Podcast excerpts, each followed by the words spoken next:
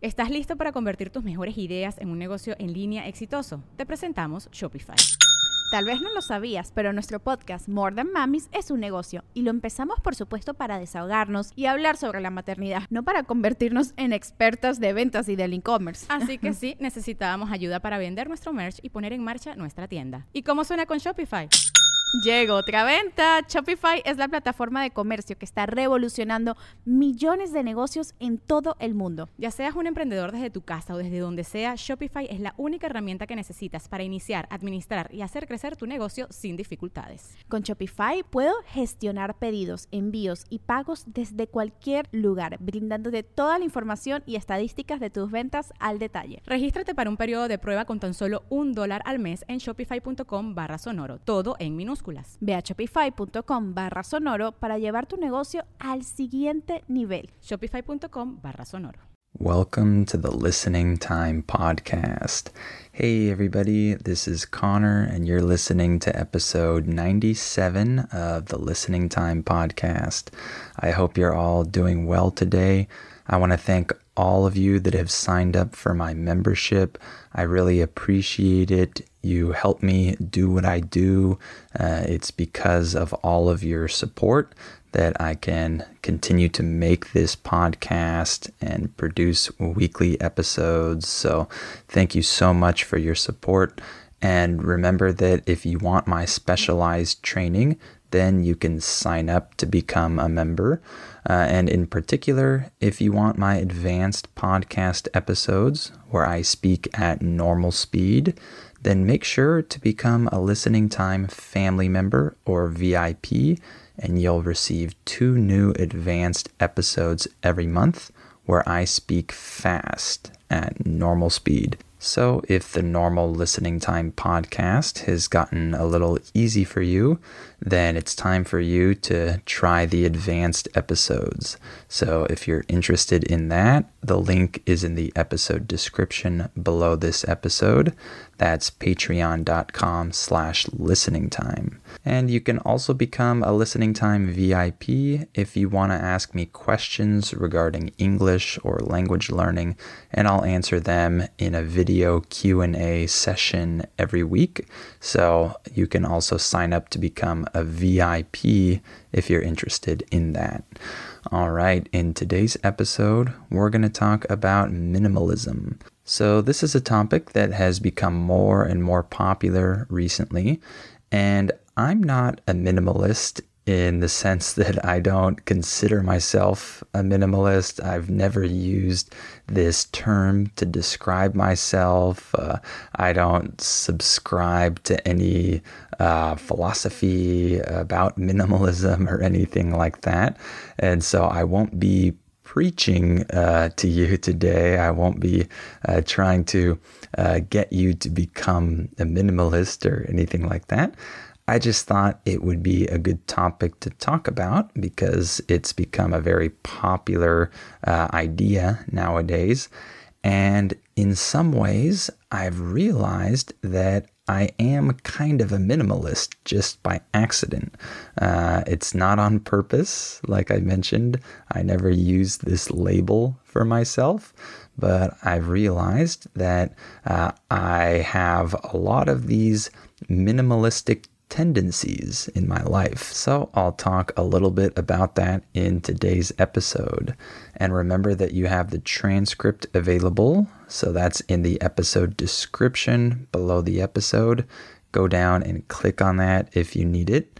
And if you like this podcast, please give it a five star rating and write a review and share it with anyone else you know who's learning English. All right, let's get started. Are your ears ready? You know what time it is. It's listening time. Okay, so let's talk about minimalism. First of all, let's try to get a definition of this word. Uh, I looked online and I looked at a few different definitions and I uh, kind of formed my own here. Uh, this won't be a perfect definition, and some of you might be minimalists and you might disagree with this definition. So I'm sorry, I'm just to try to uh, define it to the best of my ability. In English, we can use that phrase to the best of your ability to say that you're going to do your best on something. You're not going to do it perfectly, but you're going to try your best. So here's a definition that I kind of formed just based on other definitions that I saw.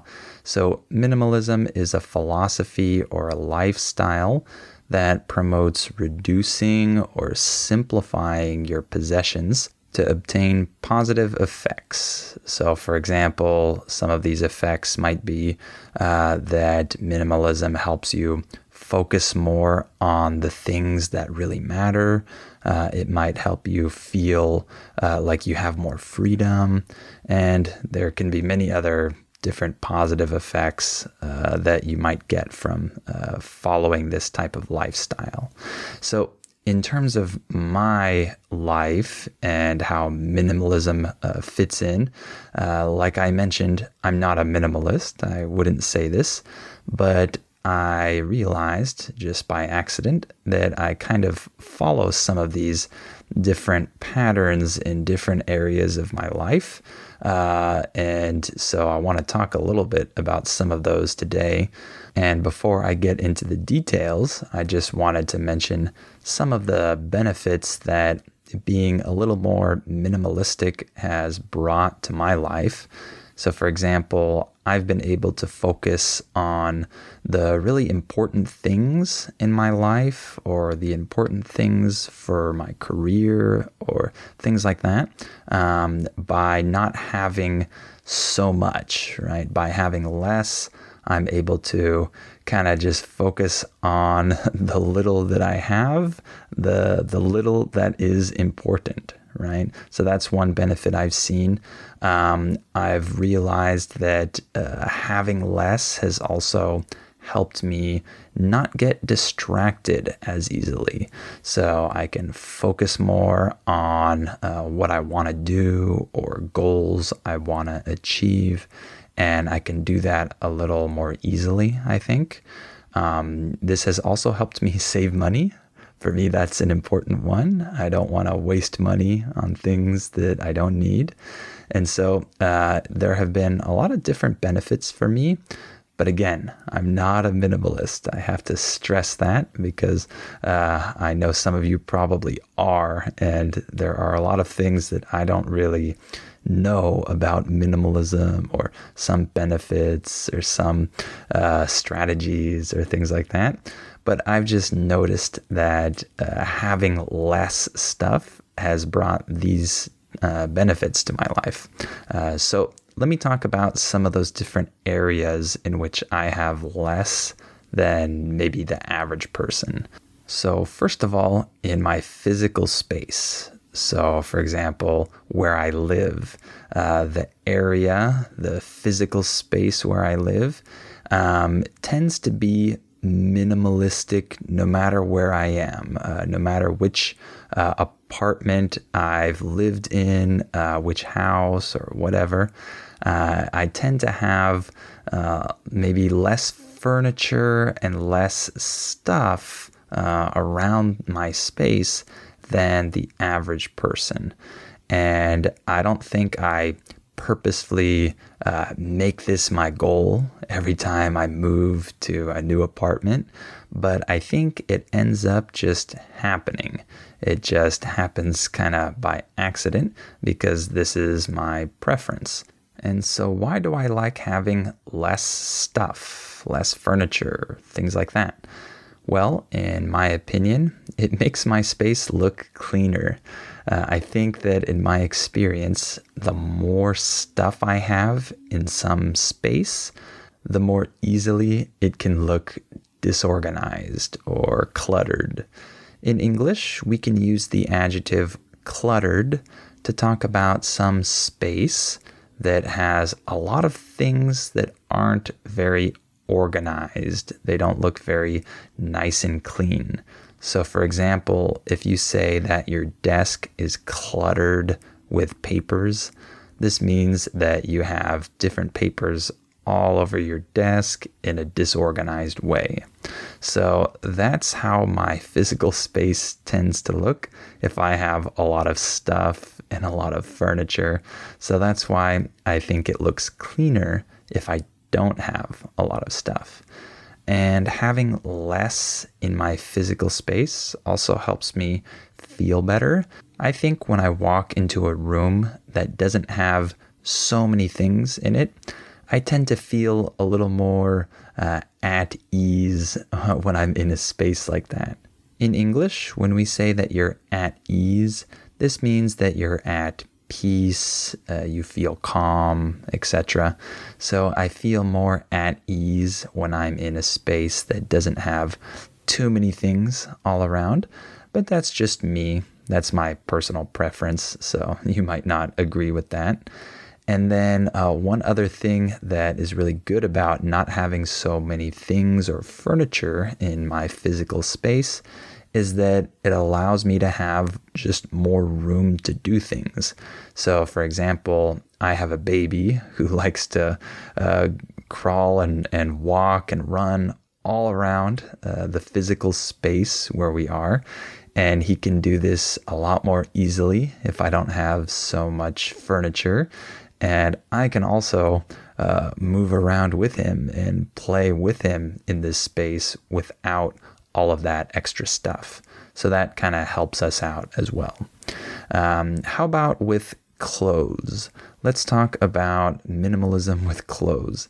Uh, so I'm definitely more of a minimalist when it comes to clothes. Like I said, I don't use this label for myself, I never even think about it.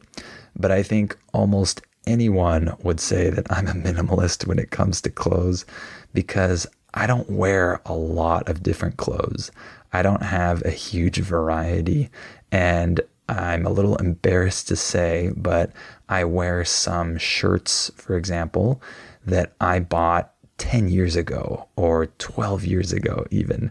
I know that sounds pretty crazy to some of you, but I think for me, it doesn't matter too much, to be honest. Uh, if the shirt is still okay, if it's still in good condition, then I'll still wear it, even if it's really old. So I think that uh, you can see here that I'm definitely more of a minimalist when it comes to clothes. Uh, I think this will be different for uh, everyone depending on how much they like fashion. I don't think it's necessary for everyone to uh, try to reduce the amount of clothes that they have because maybe you're someone that really gets pleasure from having some uh, different items uh, of different colors that match uh, with other articles of clothing, and that is something that you're interested in. Uh, by the way, in English, we can use the word article when talking about clothing uh, to talk about one item or one piece of clothing. So, for example, a shirt is an article of clothing. If I have one shirt in my hand, I'm holding one article of clothing. So, if you're really into fashion, then minimalism in terms of clothes probably won't be very relevant for you. But for me, someone who doesn't care at all about fashion, it makes sense to be more minimalistic in this area of my life so that I don't have to spend money unnecessarily and so that I have more space uh, in my closet, for example. And I just don't have to worry about all that. So for me, this is a very natural one. I just don't go shopping for clothes that often. And another area in which uh, I'm a little bit minimalistic, probably, is in the area of electronics. Um, I wouldn't say that I'm uh, the most minimalistic person in this area because, for example, I have a pretty good computer and a decent phone, but I would say that I don't have a lot of different electronics. And I would say that I try not to buy new electronics if I don't need to. So, for example, uh, recently my computer uh, was having a lot of issues. Uh, I had problems uh, just working normally with it. And so I had to buy a new computer. And I bought a pretty decent computer because I didn't want to have to buy another computer anytime soon. And so I think that's more of my philosophy when it comes to electronics. I just buy the ones that I need and I try to buy a pretty good one in each category, like phone or computer, so that it will last me years, so that I won't need to buy another one anytime soon.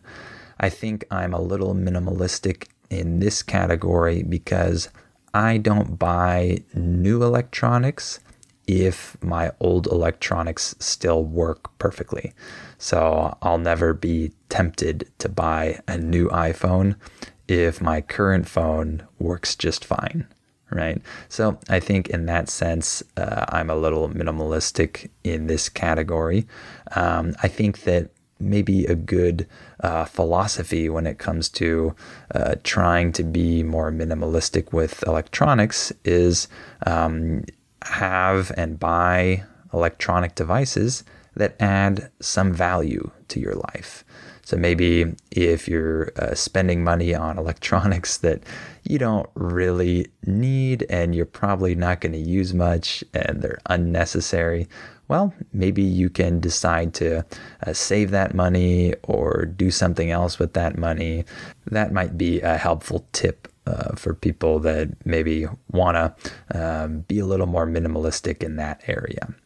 And then another area is children's toys. This one is also going to depend on the parent. Uh, I definitely don't want to say that one way is better than other ways uh, when it comes to children's toys and how many toys they should have. There is no magic number. Uh, notice that in English, we can use the phrase a magic number uh, to talk about uh, the perfect number of something, right? So if I say there's no magic number, I'm saying there's no exact perfect number, okay? So there's no magic number when it comes to children's toys. Uh, I think some kids uh, will do well with more toys, and some kids will do well with fewer toys. Um, but I think that one interesting thing about uh, kids' toys is that kids tend to be more creative if they have to play with the same toy for a longer amount of time and they don't have other options of other toys. Um, I've seen that they've done studies uh, about this where they only allow kids to have a limited number of toys and then they compare that kid or those kids to other kids that have more options in front of them. And they observed that the kids that had fewer options in front of them, they tended to be more creative uh, when they played with their toys. So, again, this isn't a rule, and if your kid has a lot of toys, that's fine. I'm just uh, talking about something I thought was interesting that I think we often overestimate how many toys uh, our kids really need. And so I noticed that uh, when I uh, provide my son with a lot of toys, he kind of just goes from one to the next one and then just gets tired of them.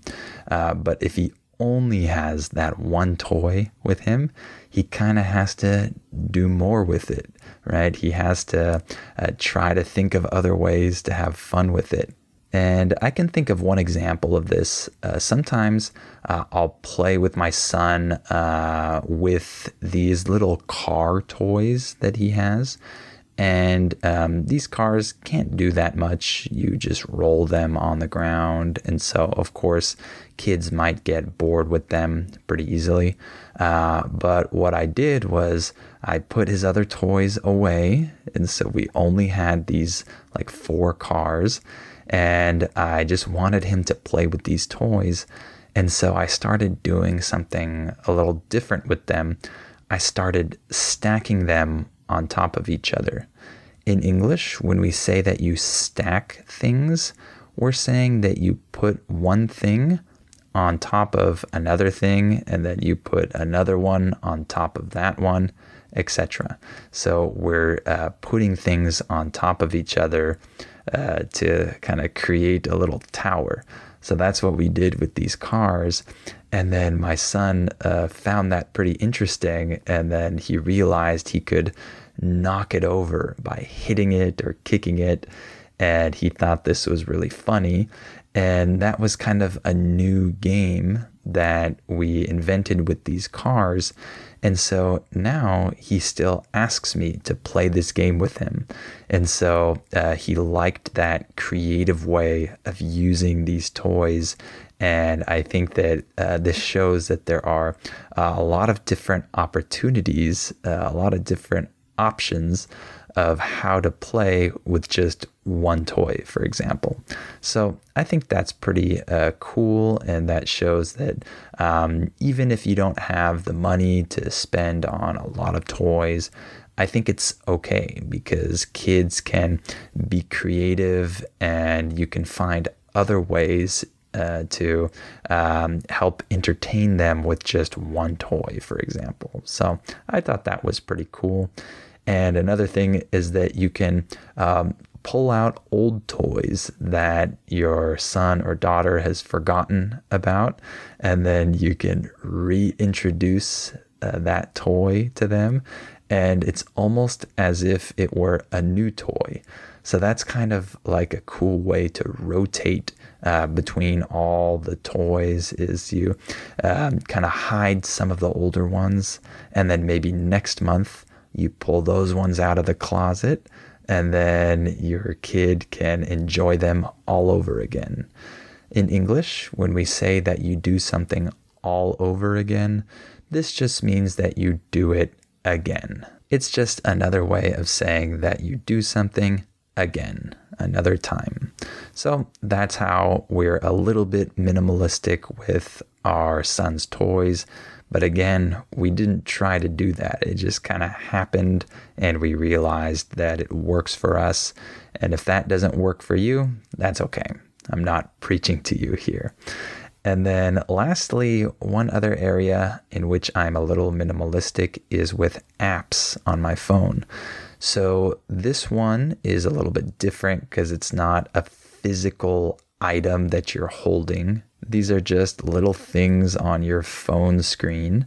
But I found that for me, uh, if I uh, delete apps that I don't use, or if I just uh, don't download apps that I don't need, it helps me out. It helps me not get distracted during my day, and it helps me uh, feel better when I unlock my phone screen and I don't see so many things uh, and I forget where different apps are. I don't like that feeling. So for me, I like just having uh, a little bit there when I open up my phone.